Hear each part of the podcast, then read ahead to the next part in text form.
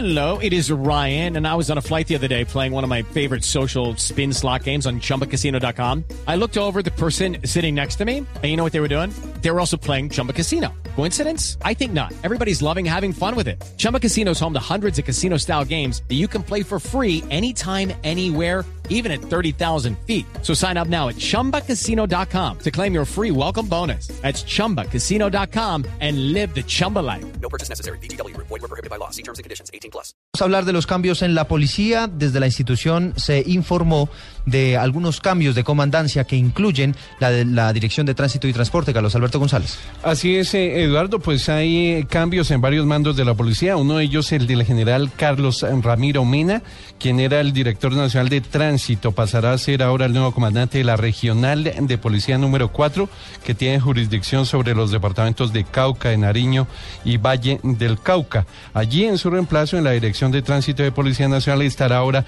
el eh, coronel Ramiro Castellón Lara.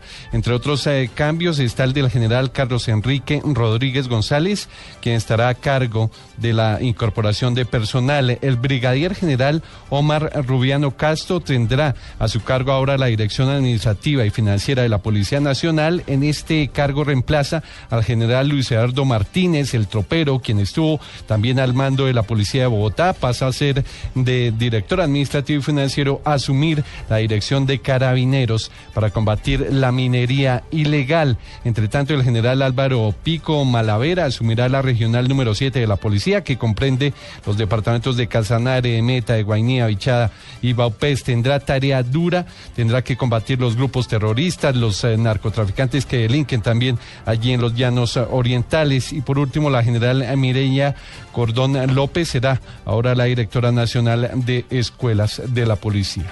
Carlos Alberto González, Blue Radio.